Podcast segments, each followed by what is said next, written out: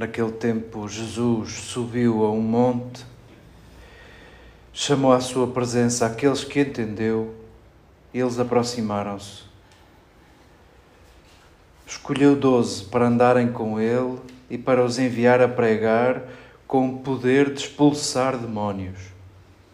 Escolheu estes doze: Simão, a quem pôs o nome de Pedro, Tiago, filho de Zebedeu, e João, irmão de Tiago, aos quais pôs o nome de Boanerges, isto é, filhos do trovão.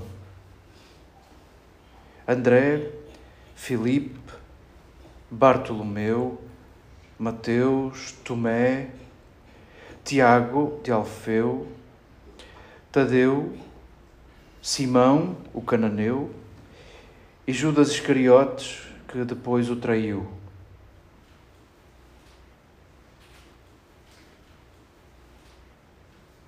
Queridas irmãs, queridas amigas, para saborearmos ainda melhor este parágrafo do capítulo 3 de Marcos, olhemos a primeira leitura,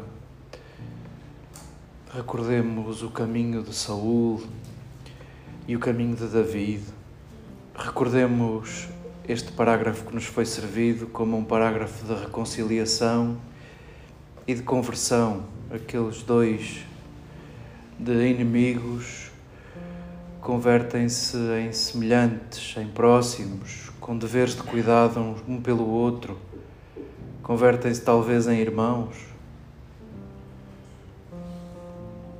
Saboreemos esse caminho daqueles dois, saboreemos a grandeza desta semana em que oramos pela unidade dos cristãos e, como dizíamos há pouco, não temos que criar a unidade porque a Igreja de Jesus é uma, a Igreja é uma.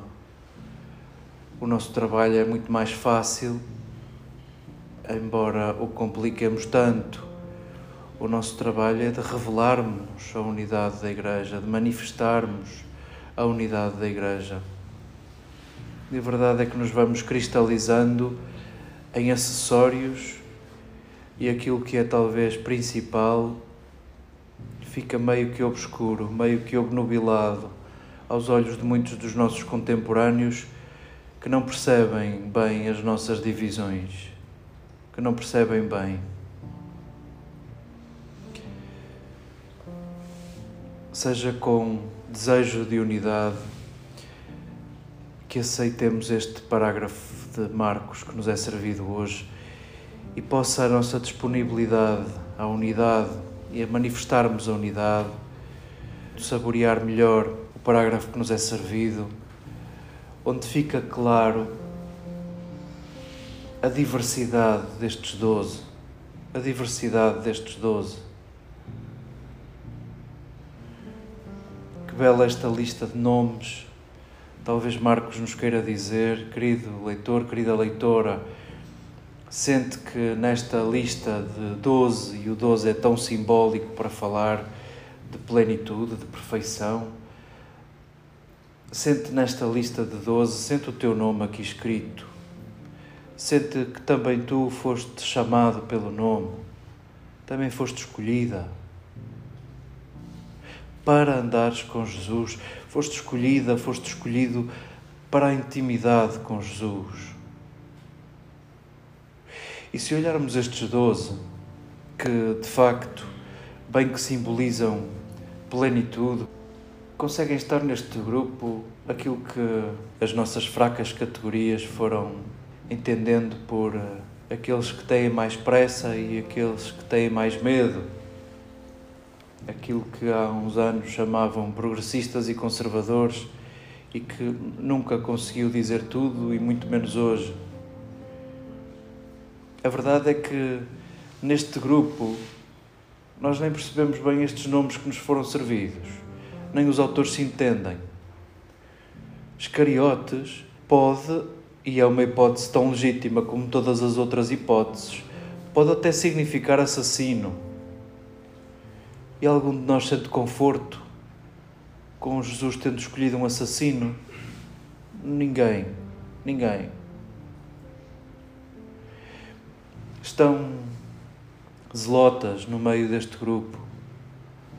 E os zelotas já eram conhecidos como revolucionários, porque queriam, pela força, libertar a Palestina da ocupação romana.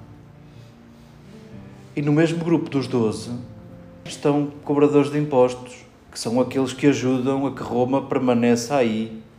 São os que trabalham para Roma. Que coisa bizarra é esta!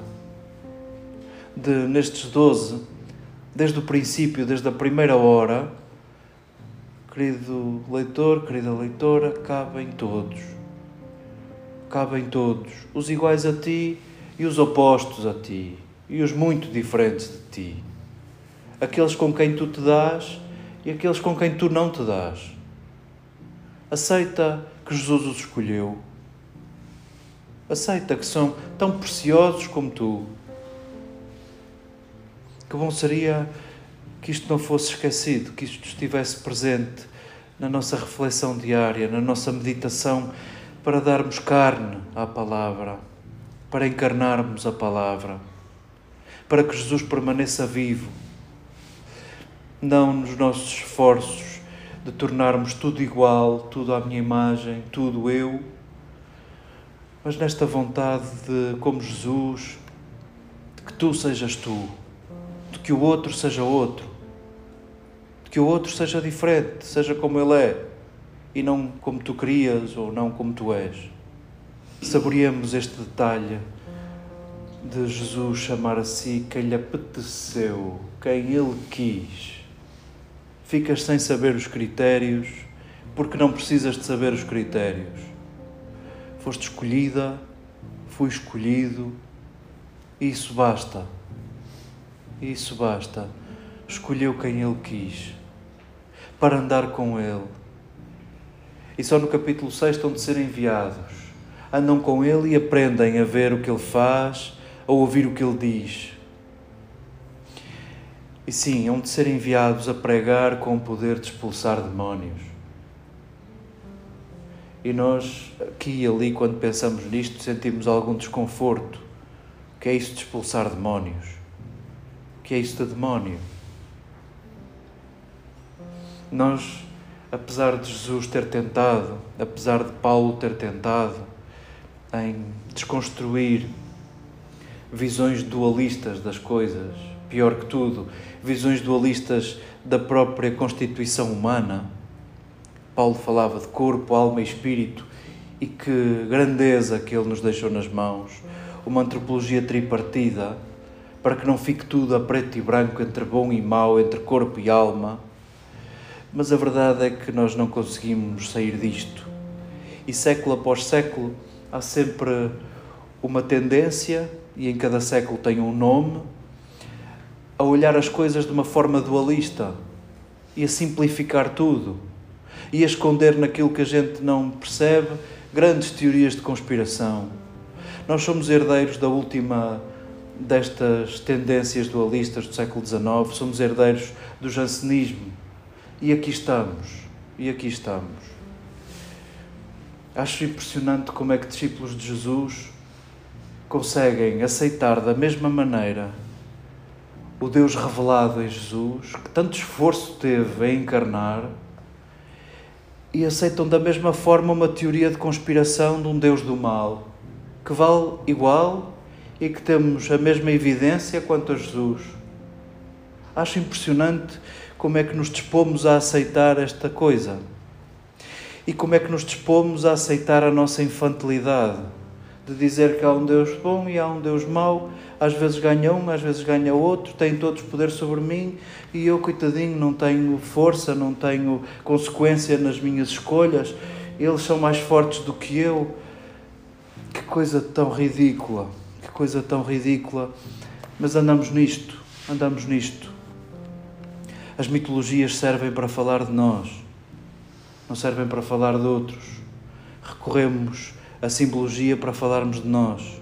Todas as mitologias têm demónios, têm daimons, esses seres que a mitologia cria acima da condição humana e abaixo da realidade de Deus muitas vezes associados a um poder de destruição, porque muitas vezes associados a uma força descontrolada. E sim, ao tempo de Jesus havia muitas condições de doença, de fragilidade, que eram verdadeiras forças descontroladas. Com as descrições que nos vêm do Novo Testamento, é muito fácil associarmos quadros daquilo que são possessões a ataques de epilepsia. Tanta coisa que hoje conseguimos dizer com outros nomes.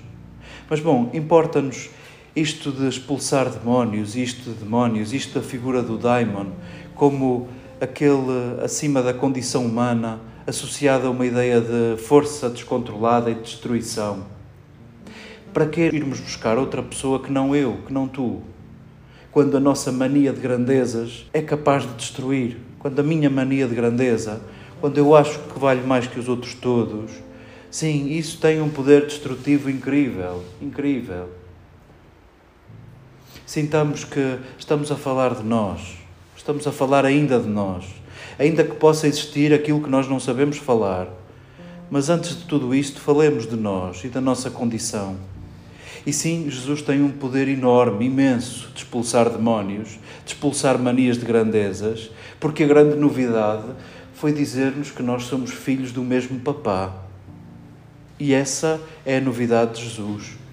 Para um povo escolhido, é mais ou menos igual. Para gentios, é o nosso euro milhões. Para gentios, é a nossa sorte grande. Sintamos isto.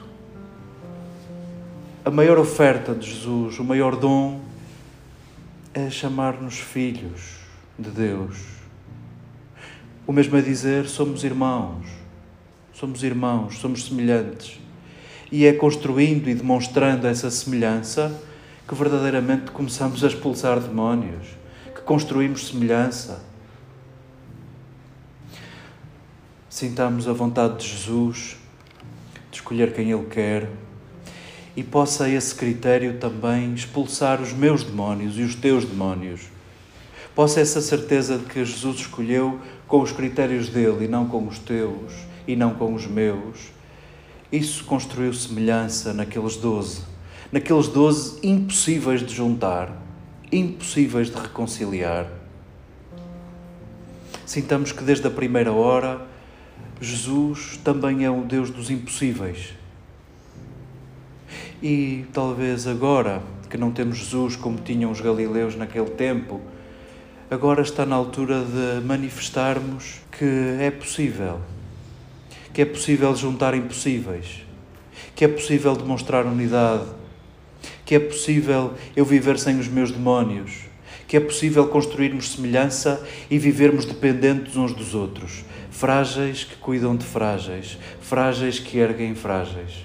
Possa a Igreja ser um espaço de intimidade com Jesus, daqueles que Ele quer, não daqueles que tu determinas. Possa a Igreja ser um espaço de liberdade e de libertação, um tempo de geração de livres. Possa esta palavra ter poder pascal, pelo menos para o dia de hoje.